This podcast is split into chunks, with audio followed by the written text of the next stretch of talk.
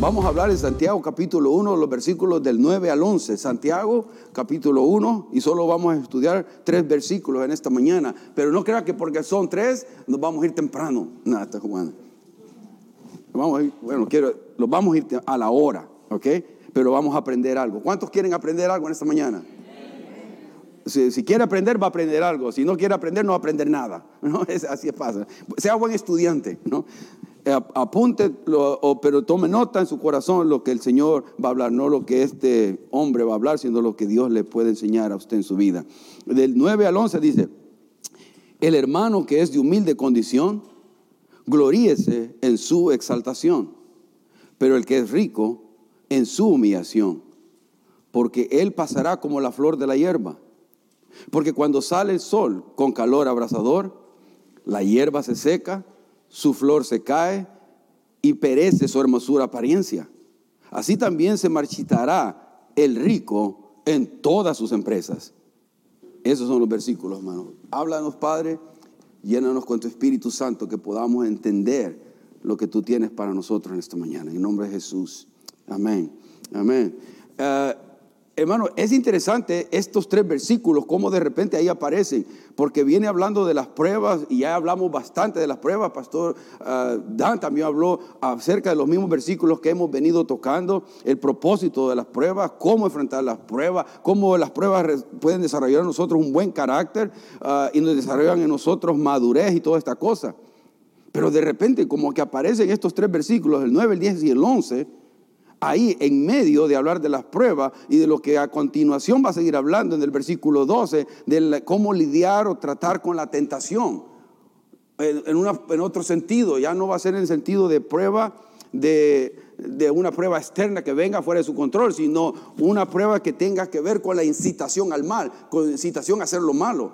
Eh, desde el 12 para adelante va a comenzar eso a tratar. Entonces ahí sí se va a poner bueno, que quizás vamos a podernos nosotros, ah, ¿cómo se llama?, identificar un poquito mejor con lo que viene. Pero nos toca estos versículos que también son interesantes. Y Santiago va a comenzar a tratar con este tema de la realidad de que dentro de la iglesia o dentro del cuerpo de Cristo hay gente pobre y hay gente rica con la realidad de que hay pobreza, pero también hay riqueza. Y es una realidad que, que, todo lo vamos a ver. ¿Y cuál debe ser la actitud dentro de esa realidad? Cualquiera que sea su realidad. Si usted es un creyente, hijo de Dios, pobre, ¿cómo va a glorificar a Dios de esa manera? Y si usted es un, un hijo de Dios rico, ¿cuál debe ser su actitud como hijo de Dios rico? ¿Cuántos ricos hay aquí? Por fe, hermano. Yo, único con hermano Guillermo, ¿eh? no, eh, no, gloria a Dios. No, hay gente que verdaderamente tiene muchos recursos. Permítame que las lágrimas me quedaron aquí en el ojo, en el, en el lente que dijo. Ahora sí los miro mejor. Ahora, vamos a tratar este tema tan interesante de la pobreza y de la riqueza. Y eso abre la apertura para mí de hablar de un tema muy interesante, que es eh, lo que se considera ahora como las dos enseñanzas extremas que hay, ¿no? Las dos enseñanzas financieras que encontramos hoy en día, los dos campamentos que encontramos, el evangelio de la prosperidad y el evangelio de la pobreza. Y los dos están mal. Los dos están mal. Pero escuchamos mucho de estas dos posiciones, pero inclusive quizás escuchamos más del evangelio de la prosperidad, ¿no? Del eh, llamado evangelio de la prosperidad. Ese no es el evangelio real de, la palabra de Dios, pero se escuchamos mucho de este tipo de, de ideas ahí, ¿no? El evangelio de la prosperidad tiene que ver con aquellos que creen que la riqueza es una señal de la bendición de Dios en la vida del creyente que ser rico es la manera que usted sabe que es, está siendo bendecido por Dios. No es una de las maneras, es la manera que usted tiene que ser rico si es creyente. Hay, hay pastores, y yo no lo quiero llamar pastores, yo puedo llamarlos lobos rapaces, y discúlpeme que voy a ser bien claro hoy, y si no le caigo bien, pues ni modo, Pero quiero, la verdad es esta, hay muchos lobos rapaces que están, van por la cartera de la gente Y están diciéndole que si usted no da, si usted no da y no ofrenda o no diezma, y usted va a ser pobre o que Dios, usted tiene, como hijo de Dios, tiene derecho a reclamar la herencia de Dios. Y usted debe ser rico, 100% prosperado, 100% en salud. Y si usted no es 100% prosperado y, experimentar 100% salud, es porque usted no tiene fe o hay algo mal en su vida, hay pecado en tu vida. Eso es un mensaje que escuchamos todo el tiempo de los púlpitos de, este, de esta nación, de muchos púlpitos. Iglesias grandes, inmensas, hermanos, que hablan de este evangelio de, la, supuesto de la prosperidad. Estos pues, enseñan que podemos ordenarle a Dios, ordenarle para que aumente mis finanzas. ¿Cómo, ¿Cómo yo le puedo ordenar a Dios? Es que si yo doy 10 dólares, Él me tiene que dar 100. Le pongo 100, me da mil, me da mil, me da 10 mil. O sea, estoy dando para que me dé Dios, no estoy dando por gratitud y agradecimiento, por lo que Jesucristo hizo en la cruz del Calvario, por el perdón de mis pecados, por la vida eterna. No, le doy porque quiero que Dios me dé a mí más. Oh, hermano, esto es muy popular ahorita en muchos púlpitos. Se ha dado vuelta a esto. Y no hay una manera sensata, buena, sana de dar a Dios consistentemente. No porque me lo pidan o que me están manipulando a dar. Gloria a Dios que aquí en ocho años nunca hemos hecho eso, hermano. Nunca hemos manipulado a nadie a dar. Le hemos entusiasmado, animado, esta es la necesidad, esto tenemos, y ustedes generosamente se han volcado a dar, hermano. ustedes, ustedes son una iglesia generosa. Lo son. Y lo digo por hecho, hermano. Cantidad de veces nosotros nos hemos quedado con la boca abierta. Dios me ha quedado. ¿Qué, qué pasó? Desde el inicio, hermano. Desde el inicio, ahí están muchos hermanos testigos, el tesorero principalmente, ¿no? Cuando contamos la ofrenda, esto entró, esto, esto dieron los hermanos. ¿Recuerdan cuando vino Marcelo? Y pedimos bien la necesidad para dar alimento para no sé cuántas familias allá en diciembre. Y Marcelo necesitaba, y él, él, necesitaba como 2.900 y algo, 2.950. Y, y ese domingo, esa mañana, recogieron 3.000 dólares la iglesia. Y se le dio tres mil dólares a él para todo lo que se hizo allá. Ustedes lo hicieron, hermano. La iglesia que estaba aquí en el momento lo hizo y gloria a Dios por eso. Ser generoso, pero no dimos para que el Señor me dé. Estamos dando para que por gratitud, por agradecimiento total. No no demos, eso es una falsa teología, pero ¿saben lo que usan estos falsos pastores, falsos profetas, falsos apóstoles para para tergiversar todo eso, todo lo que es lo que usan para, para sacar, ¿no? Para engañar la misma avaricia y codicia del corazón del ser humano. Eso es lo que están usando. La codicia, la que ya existe en nosotros, es lo que están usando. Están apelando a mi, a mi codicia para que yo dé más. Porque si alguien me dice, si tú estás 10, Dios te va a dar 100, oye, esto, qué chévere, ¿no? Pero desgraciadamente no, Dios no funciona así. Los que están siendo prosperados son ellos. O oh, mire, tienen hasta jet privado y le dicen, mira mi vida, yo estoy siendo bendecido. Si tú haces lo que yo hago, tú vas a ser bendecido como yo. Y claro, y todos los cabezones le están mandando el dinero a él. Y él vive en mansiones y, jets y carros privados y hoteles y todo, y vive bien. Y todos los filigreses le están mandando el dinero. Y él se está jactando de cosas porque necesita seguir enseñando así para seguir recibiendo más. Se escucha cualquier adversidad en ahora en YouTube, eh, en eh, Facebook, cualquier cosa de esta, clase, de esta índole. el Evangelio de la Prosperidad es una mentira, hermano. Es una, una, enseñanza totalmente contraria a la Biblia. La Biblia habla en contra de la avaricia, del egoísmo, de la codicia, de la idolatría, del amor al dinero.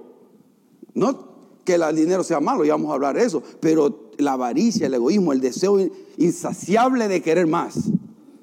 Eso es la, ese es el evangelio de la prosperidad. Y pudiéramos decir y dar muchos más ejemplos, pero no lo va a hacer por cuestión de tiempo. En cambio, el consejo de la palabra de Dios en primera de Timoteo 6:10 dice, porque el amor al dinero es la raíz de toda clase de males Por codiciarlo, algunos se han desviado de la fe y se han causado muchísimos sinsabores por codiciarlo, por querer más, por no tener suficiente, porque siempre quieren más, más, más. El amor al dinero. El dinero no es malo, porque con el dinero se hacen muchas cosas buenas. Oh, le puede dar 20 dólares a alguien para que coma que no, no ha comido por una semana o varios días. Y es más, Dios nos ayude a, hacer, a abrir nuestros ojos donde haya necesidad. Y si usted tiene unos dólares, unos dólares extra, bendecir a alguien y ayudarlo. En el nombre de Jesús. Y decirle, aquí está, sentí mi corazón de parte de Dios darte esto, Dios te bendiga. Y ya, a, donde sea, a quien sea, buscar de esas oportunidades. Ahora, el dinero no es malo, el amor al dinero es la raíz que va a causar muchos males.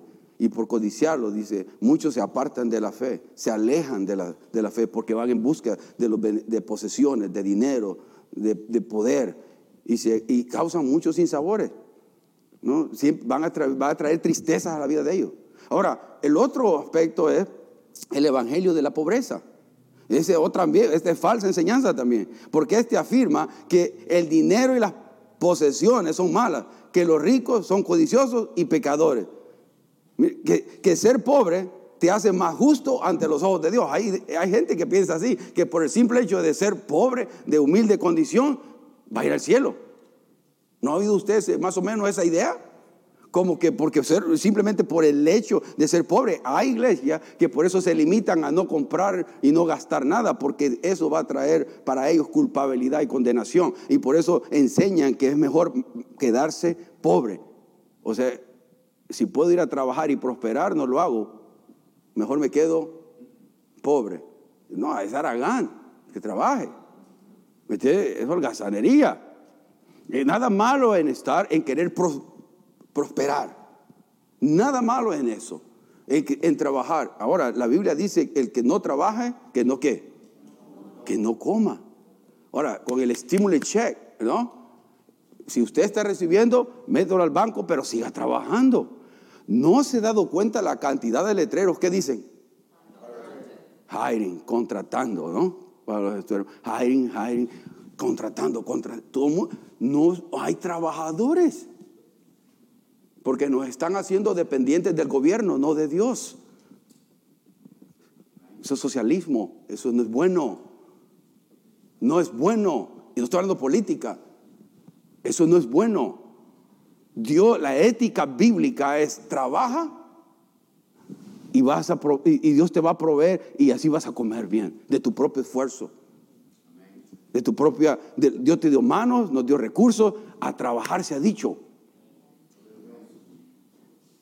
Increíble que ahora la gente no quiera trabajar. Pero bueno, la pobreza no es señal de espiritualidad, ni la manera que somos salvos.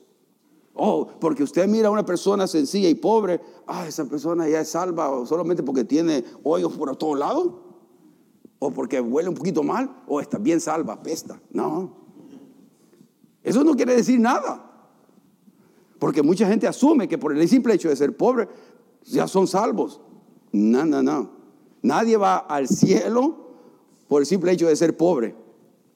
Por eso decía que los dos extremos son malos. Yo no quiero estar en el campamento del Evangelio de la prosperidad, ni en el, campamento del Evangelio de la pobreza. Yo quiero, Dios nos ha dado sensatez, hermano, pero la sensatez y el sentido común parece que ha salido de las iglesias volando, hermano.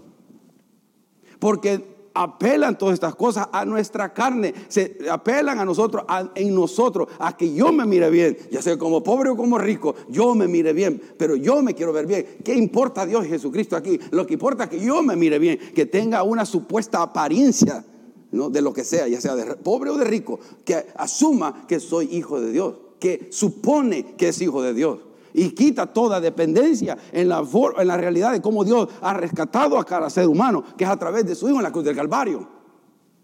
Y el perdón que nos dio ahí. Por eso, una petición muy linda y muy sabia está en Proverbios 38. Proverbios 38. Ah, se lo voy a leer, creo que no sé si lo puse, ahí sí está.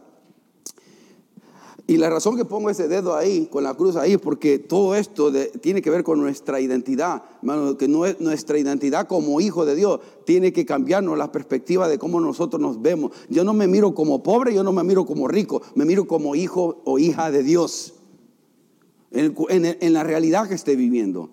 Pero el Proverbios 38 me gusta a mí lo que, lo que dice este, este pasaje. Lo tengo en la nueva traducción viviente. Si usted tiene la Reina Valera también lo puede leer ahí. Pero dice el Proverbios 38, dice, primero ayúdame a no mentir jamás. desde ahí comencemos ya, hermano. ¿A ¿Cuántos mentirosos hay aquí? Wow, y decirle, Señor, ya, Señor, ya, ya no quiero mentir. A veces mentimos hasta por lo, necesario, hermano. Después, de, después ¿y por, qué me, ¿y por qué no dije la verdad? O sea, como que Dios no se dio cuenta de, que yo mentí. Eh, pero segundo, dice, no me des pobreza ni qué, ni riqueza. Dame solo lo suficiente para satisfacer mis necesidades. Y, y este, Mateo 6:33 dice, ¿Qué dice? Más buscar primeramente el reino de Dios y su justicia. Y todas las demás cosas van a ser añadidas. Todo lo necesario. Vestuario, techo, ropita, comida. Aquí somos ricos, hermano. Todo el que está en Estados Unidos es casi rico comparado al resto del mundo. No hay persona que no se, si usted no se considera rica, déjeme decirle, usted es rico. A ver, solo le pregunto, ¿Cuántos carros tiene? Muchos tienen dos y uno parqueado ahí que ni sirve. ¿Verdad? ¿Cuántos televisores tienen en casa? Oh, hermano, ¿cuántos iPhone tienen? ¿Cuánto valen estas cosas, hermano? ¿Cuánto valen? ¿Cuál? ¿Ah? 1200 le costó, hermano. son, son, son caros, hermano. y el sueldo comparado de nuestra gente en México, El Salvador, Guatemala, toda Latinoamérica, es, es de dólares, es el mínimo, por ejemplo, en El Salvador, como 250 dólares, creo, más o menos, 220 al mes. Al mes. Y más o menos Latinoamérica, haciendo la conversión, anda por ahí, en todas las monedas, ya la hice yo. Todos andamos así. Entonces, a usted aquí comemos bien, podemos ir a cualquier restaurante y hacer cualquier cosa, ¿no es cierto? Comer usted un Benedict, no sé. Estoy pensando en alguien, no digo. Este, usted come bien, ¿no? Comemos bien. Y, y después salimos quejados. Ah, comí mucho, ah comí mucho y, necesito un té, un té de anís y de... Ahora, hermano, esa es la situación aquí en Estados Unidos nuestra, de abundancia, de abundancia. Oh, toda persona aquí que vive acá generalmente es, es rica, man, y tenemos más que lo suficiente. Ahora no se diga, como hijo de Dios, Dios va a proveer para sus necesidades. Si usted se preocupa por las cosas de Dios, Dios se va a preocupar por las suyas, hermano buscar primeramente el reino de Dios y su justicia conlleva de que yo busque a Él y me deleite en Él primeramente antes que cualquier otra cosa. Y Dios se va a encargar de traerle a usted lo que usted necesita. Pero no estemos buscando esas cosas primero y, y nos olvidemos de Dios. Busquemos primero a Dios y Dios hará el resto. El versículo 9, hoy sí vamos, llegamos, llegamos al versículo 9. Por eso, mentira, eso fue una introducción. El hermano que es de humilde condición, hablando de un hermano que, que sus circunstancias pues no son muy buenas. ¿Cuál debe ser la actitud de un hermano pobre dentro de la iglesia? Ahí nos dice, si su condición es pobre, gloríese en qué? En su exaltación. Es decir, que el, pobre tiene que enorgullecerse de su posición exaltada que tiene ante Dios. El pobre creyente, el pobre cristiano, no estamos hablando del pobre no cristiano, que tiene que enorgullecerse, tiene que sentirse en su realidad de hijo de Dios. Esta es mi posición. Y que las condiciones adversas, las dificultades que vienen a mi vida, Dios las va a usar para desarrollar en mí dependencia y confianza y carácter en Él. Ese es, pero como hijo de Dios. Como una, una persona que no posee mucho. Debe de gloriarse en ese hecho de que Dios me exalta, Él me levanta, valgo algo, no importa la circunstancia que esté pasando. El, cuánto tengo no pone la etiqueta de su valor a usted. Cuanto posee, no le está poniendo que eso, oh, no tengo nada, algo menos. No, usted vale como hijo de Dios, como hija de Dios. Esa es su identidad. No hay que, porque otro hermano tiene más. Pues si yo voy a visitar a un hermano que tiene tremenda casa, piscina y todo, y yo mi casita, oh, ni charquito llego. Entonces, ya, ya, me voy todo deprimido, todo triste. Y sabe, la comparación siempre va a traer eso, hermano, tristeza. Hablábamos con hermano Álvaro en el tiempo de oración, eso. ¿Cuánta gente está llena de tristeza, de, de, de, depresión? Y mucho de eso lo causa las redes sociales, hermano. Usted está viendo las redes sociales de personas, ¿no? Está viendo ahí, ahorita aquí andamos en Hawái, ¿no? Aquí andábamos en Colombia. Aquí ando en El Salvador, pues. Y, yo no voy a ningún lado. Yo no voy ni siquiera aquí a.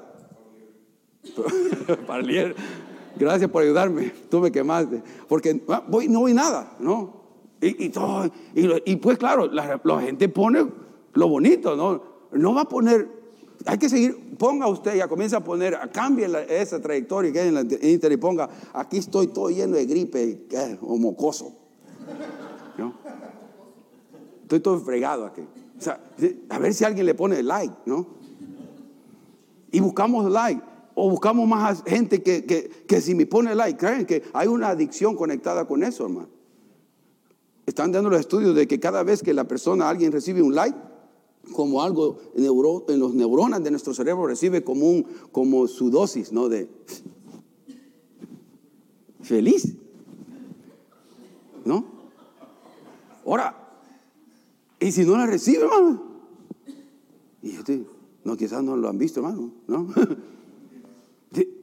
y se vuelve una adicción. Y hay que tener cuidado con eso. Esas son las realidades que tenemos hoy en día que lidiar. Y por eso digo, y si usted es una, una persona de circunstancias bien humilde, más sencilla, y, y, otros pueden hacer otras cosas más, usted no va a tener gratitud, agradecimiento de lo que Dios sí está proveyendo en su mesa. Hey, tengo frijolitos, huevo, queso, crema con dos bolillos de ahí, de, no sé dónde, pero estoy comiendo bien. Y estoy, gracias Señor por esto. Gracias por estos tacos, ¿no? Está carne dura, pero está rica. ¿no? Mire, lo que tener una perspectiva diferente de las cosas. Agradecimiento genuino, real, por lo que Dios nos da.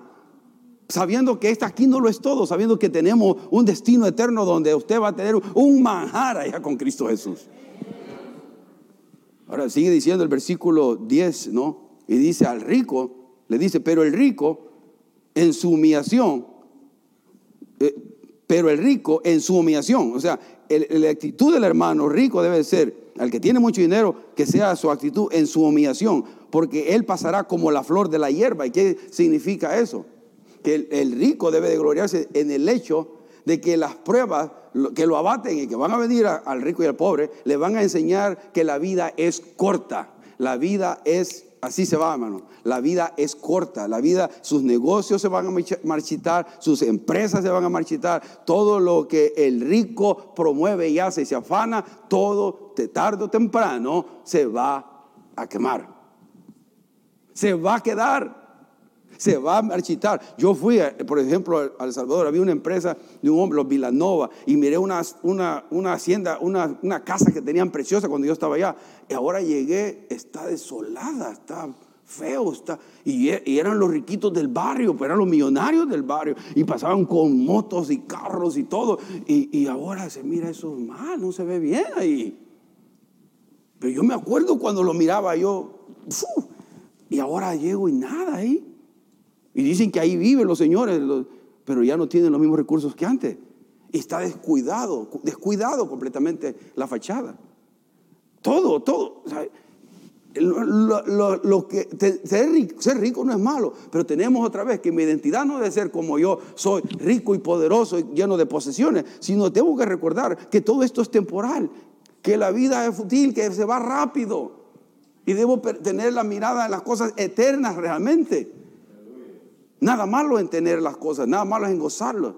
Porque sí, el tener cosas me da cierta libertad. Puedo ir a donde yo quiera. Puedo ir a, pasear, puedo ir a donde sea, puedo comer lo que sea, puedo comprarme lo que quiera. Y eso da cierto tipo de, de, no querer depender en Dios. ¿Y cómo voy a depender de Dios? Si no necesito a Dios. No necesito si lo tengo todo. Ahora, gloria a Dios, porque yo conozco gente de dinero, gente muy buena, bien, bien, bien, con muchos, muchos ceros en el banco y han mantenido una actitud humilde y sencilla delante de Dios. Han reconocido realmente que todo eso, esto se queda. Y lo tienen, pero eso no lo tiene a ellos. Y se nota, hermano. Una persona de esa índole, una persona con ese carácter que Dios desarrolla en ellos. Y si un rico tiene esa actitud es porque Dios ha hecho eso en el corazón de esa persona. Y eso es que darle gloria a Dios, porque se necesita ricos en el reino de los cielos para que sean generosos, para que el Evangelio avance y ayudar al necesitado. Porque si el pobre, el pobre a veces también es, es hermano. O sea, no le tienen fe a Dios y, dan con generosidad. A veces.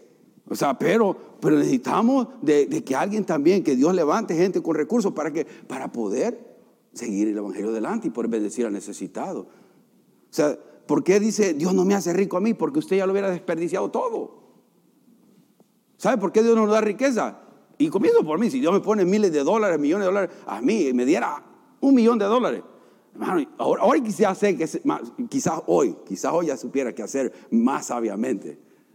Unos años atrás, eh, no sé, no sé. Le pregunto a usted, si Dios le da un millón de dólares, ¿qué haría con él?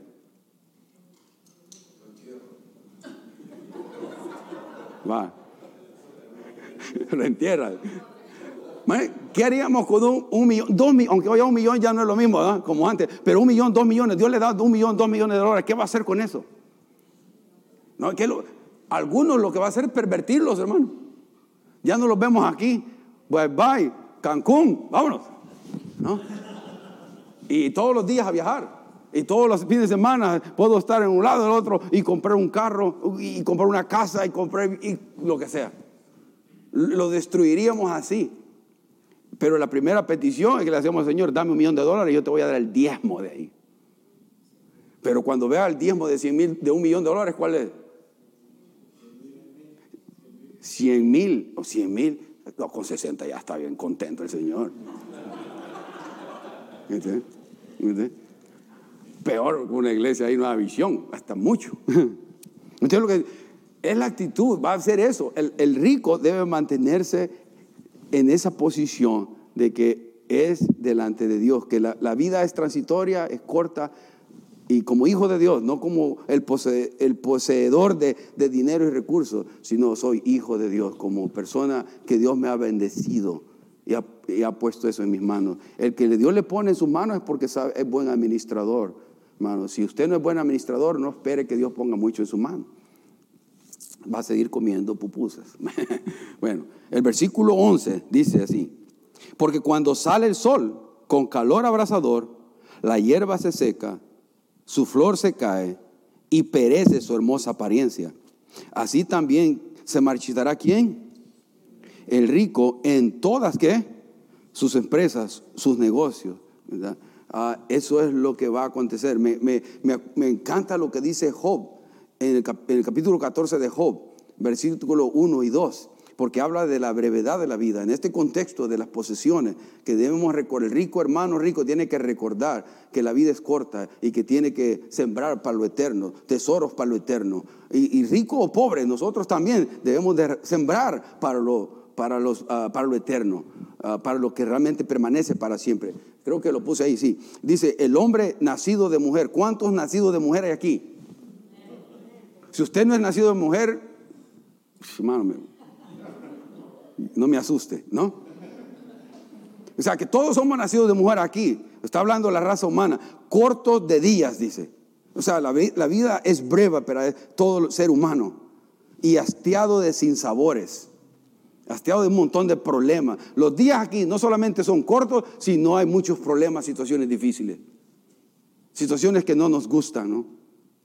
Eh, eso, es lo que, eso es la realidad de, aquí, de este mundo temporal y pasajero. Gloria a Dios porque aquí no lo es todo, hermano.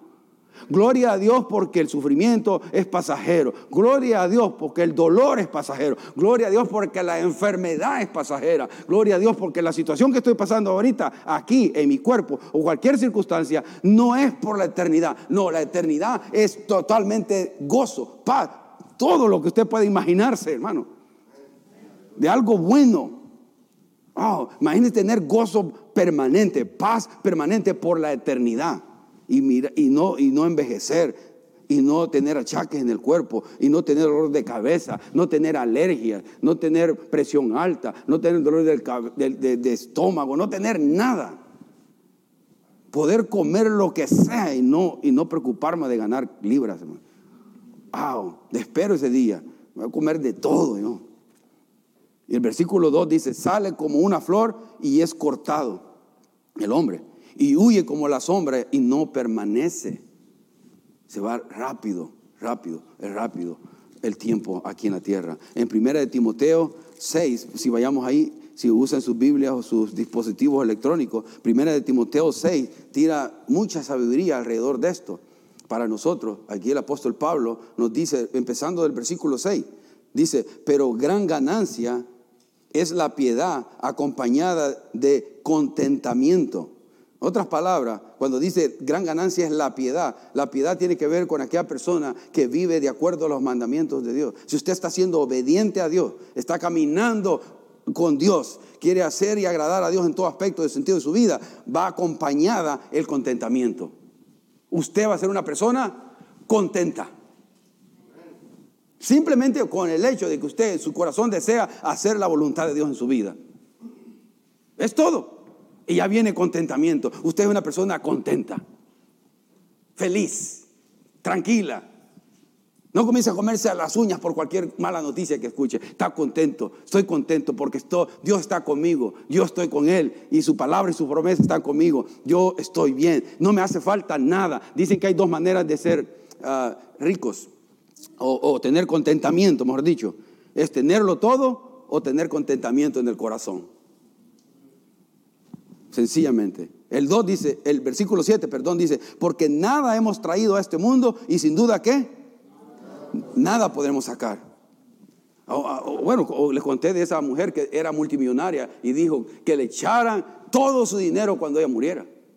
Y el marido, obedientemente, cuando ella se murió, le puso un cheque personal ahí.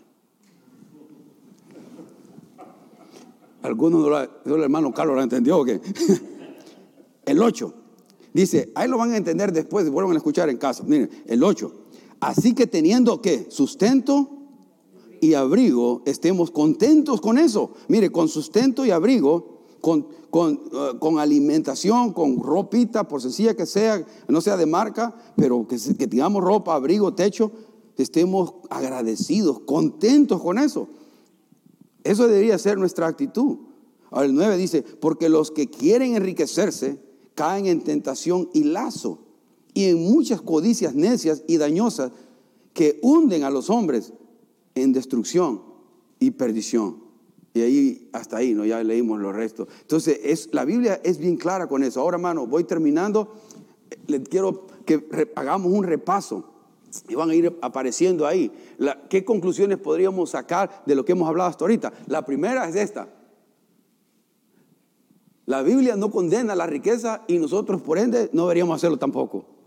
No condena a nadie que es rico. lo, que la Biblia habla en contra es de cómo usamos esas riquezas. O si pretendemos que en ellas vamos a encontrar satisfacción. Y la verdad no lo hay. Hay cierta satisfacción, hay cierta seguridad que trae las posesiones. Pero la verdadera plenitud de vida solamente en Cristo la tenemos. Solo, Él da gozo y paz permanente, porque tarde o temprano, por rico, que, por mucho que tenga en el banco, va a ir a la tumba y va a dar cuenta a Dios. ¿no? El segundo es La Biblia no defiende la pobreza como el camino hacia, hacia la rectitud, ni deberíamos tampoco nosotros hacerlo. La pobreza tampoco es algo que nos lleva al cielo por el simple hecho de ser una persona pobre. Y tercero, el rico o pobre, todos tenemos la misma responsabilidad. ¿Cuál? De mantener nuestras prioridades correctas. No importa cuál sea la realidad que estemos viviendo, todos estamos metidos ahí. Y si usted ni es ni pobre ni es ni rico, es, digamos aquí, clase media, pues también entra ahí, hermano.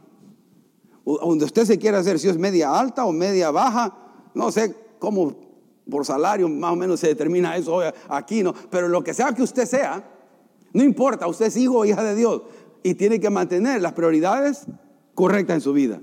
Ahora, ¿cuáles son las prioridades correctas en la vida de un creyente, de un hijo de Dios, de un seguidor, de un discípulo de Jesucristo? ¿Cuáles deberían ser las prioridades verdaderamente? ¿Qué? Uno, dos o tres, dígame, una. Conocer a Dios, conocer a Dios, amén. Su relación con Dios, primero. ¿Ah? Ser honesto, ok, amén. Prioridad. ¿Ah? Vivir en obediencia. Ok. En una palabra, ¿qué es lo que piensa usted que Dios quiere usted ahorita de usted?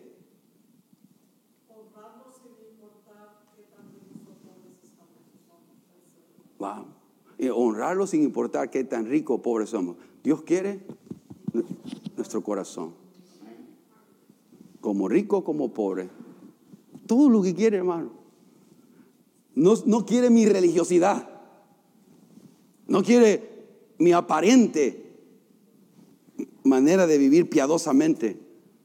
Mi aparente. No, quiere mi corazón que sea real, genuino. Donde sea que yo esté, donde sea que yo estoy, soy el mismo vivo para Él. El otro más, ¿qué pasó? Oh, evitar desperdiciar también, esa responsabilidad, ¿no? Evitar desperdiciar nuestras vidas en cosas que no durarán en la eternidad. ¿Estamos haciendo eso? Desperdiciando nuestras vidas en cosas que no perduran para siempre. Y la última, creo que sí, ser fieles y buenos que administradores, buenos mayordomos de los recursos que Dios pone en nuestras manos. Sea mucho o sea poco, administrarlo bien. Administrarlo bien. Dios siempre tiene que consistentemente recibir algo de nosotros voluntariamente, dar con nuestro corazón alegre. Voy a dar a Dios. No por culpabilidad, porque la verdad yo ni quiero, creo en el diezmo, lo digo de una vez, pero creo en, ofrendar generosamente, consistentemente, como Dios lo haya prosperado, aparte cada uno, cada semana, porque hasta el diezmo se ha vuelto señal de religiosidad y de fariseísmo. Yo, yo oro, yo diezmo de todo lo que recibo. ¿Está bien? Pero la gracia te da abertura. Y la verdad, hermano, que la palabra diezmo solo parece en sentido negativo en, el Nuevo Testamento. Nada más, pero no me quiero meter ahí. Ahora, no es malo diezmar si está en su corazón de hacerlo, siga haciéndolo. No estoy diciendo no lo haga, siga haciendo. O del 11 hasta el 12. Usted es libre de hacer lo que quiere. O del 8 al 9. No importa, es como un inicio. Pero lo que Dios quiere, que lo demos con una buena actitud. De corazón sincero, glorioso, contento, con regocijo. Aquí doy lo que doy, esto es lo que doy para ti, señores. Felices. Con gozo. No como, tengo que apartar el diezmo y son dos mil dólares. y no, porque están pensando el diezmo. Y si yo no doy el diezmo, ay, se cae el cielo. No, no, eso no es así. Examine bien la Biblia y eso vamos a meter en, eso en otra ocasión, quizás lo haga en, en nuestro bíblico. Eh, más claramente. Y para terminar, hermano, escuchemos al mero mero. ¿Qué piensa de esto? Y con estos versículos terminamos. Con esto, Lucas 12. Vayamos a Lucas 12. Ah, usted llega más rápido porque usted está usando dispositivos electrónicos. Pero yo uso la Biblia. Lucas 12, 15 al 20, hermano. Lucas 12, el 15 al 20. ¿Qué es lo que dice Jesucristo? Mire, me, encantó. Uh, Lucas capítulo 12 y vamos a leer del versículo del 15 ah, adelante. Pero vamos a leer. Dice, pero mire que, bueno, el del, del 13. Jesucristo le dijo, le dijo uno de la multitud, maestro, di a mi hermano que parta conmigo la herencia. O sea, ¿dónde está la mentalidad de este hombre? No, lo que me toca a mí, lo que me toca a mí. Mas Jesucristo le dijo, hombre, ¿quién me ha puesto sobre vosotros como juez o partidor? 15. Y les dijo, mirad y guardaos de toda avaricia, porque la vida del hombre no consiste en la abundancia de los bienes que posee. Este es Jesucristo hablando. Usted puede votar todo lo que dije yo, pero aquí está diciendo Jesucristo, Dios en carne, el Hijo de Dios, dice que la vida del hombre o mujer no consiste en la abundancia de los bienes que posee. ¿Cuánto dinero tengo en el banco? ¿Cuántas ah, inversiones tengo? Mi vida no real, la vida verdadera, no consiste en cuánto yo tengo. Hay multimillonarios que se han dejado venir de lo, más alto, llenos de depresión y tristeza. El 16. Entonces, basado en eso, él les dice esta parábola. Y les dice, la heredad, también les, les, refirió una parábola diciendo, la heredad de un hombre rico había producido mucho.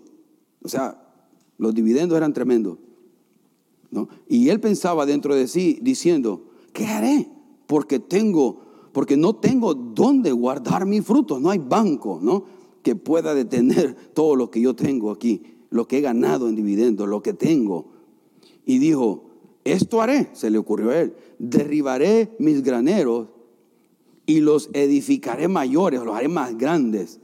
O sea, voy a diversificar mi portfolio. y ahí guardaré todos mis frutos y mis bienes. Tenía tanto, tanta abundancia que yo no hallaba ni a dónde meterlo. Tuvo que engrandecer dónde meterlo. Y el 19, y diré a mi alma, alma, muchos bienes, muchos bienes tienes guardados para muchos años repósate, come, bebe, regocíjate. ¿Pero qué dice el 20? ¿Pero qué? Pero Dios, pero Dios le dijo, cabezón, ah no, perdón, necio. Esta noche vienen a pedirte tu alma y lo que has provisto, ¿de quién será?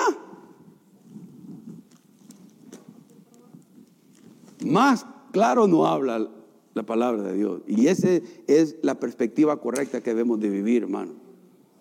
La vida del hombre depende de nuestra relación con Él primero y únicamente. Padre, gracias por tener tu palabra, tener tu sabiduría a la que tú nos expones a leer, a leerla, a examinarla, a estudiarla. Ahora ayúdanos a ponerla en práctica. Ayúdanos a vivirla. Ayúdanos a traer un balance si no lo tenemos en nuestra vida, en el manejo de nuestros recursos o en el manejo de buscar esos recursos, esos bienes, esas posesiones, ese dinero. Ayúdanos a encontrar eso en el cual también pueda sembrar para lo eterno. También pueda sembrar y hacer tesoros en los cielos donde el ladrón no roba. Y nadie, y no se puede corromper porque está bajo, están en tus manos. Ayúdanos a cada uno de nosotros, Padre Celestial. Ilumínanos, ilumínanos para que nuestra seguridad no esté en mis posesiones o mi seguridad no esté en, o inseguridad no esté en lo que no tengo, sino en ti. Ayúdanos porque como seres humanos, como tú dijo, dependemos de estas cosas a veces tan, de, tan fuerte que nos olvidamos de ti. Teniendo mucho, o teniendo poco. Ayúdanos y trae tú ese balance en nuestra vida. Agradecemos el ser hechos hijos tuyos. Agradecemos el ser llamados hijos tuyos. No porque merecemos que somos malos pecadores. Señor, y si alguien no te conoce, abre sus ojos y revélate a esa persona, a esa mujer, ese niño, ese joven, donde quiera que vaya a escuchar este mensaje en cualquier parte del mundo, donde estén. Bendícele y háblele Háblele ese entendimiento para que pueda entender que las cosas no le van a traer gozo y paz y tranquilidad. Que en esa relación contigo comienza y únicamente encontramos ese gozo, esa paz permanente. Y que va a echar fuera, fuera, va a echar fuera toda incertidumbre, toda inseguridad. Padre, en el nombre de Jesús, pedimos por ellos. Quita la ceguera espiritual de las personas que no te conocen. Abre sus ojos y que puedan verte a ti. Cuánto tú les has amado en el amado, en el Cordero de Dios, que quita el pecado, pero pone en ellos arrepentimiento genuino y que haya una conversión genuina como hijo de Dios oh, hija de Dios. Gracias. Llévanos con paz y bendición a cada uno de los que estamos acá, a los que están escuchando el internet, a los que van a escuchar esto más tarde en cualquiera de las plataformas en las que se sube esto. Que tú llenes sus corazones de paz y que pongas la sabiduría divina, el consejo divino en sus mentes y sus corazones. Que eches fuera todo lo que no viene de ti. Lo que yo dije que no es de acuerdo a tu voluntad, de acuerdo a tu palabra, Señor, que lo desechen, pero que atesoren en sus corazones lo que sí es de ti. En el nombre de Jesús, llévanos con paz y bendición a donde quiera que vayamos. Y el pueblo de Dios dice, amén.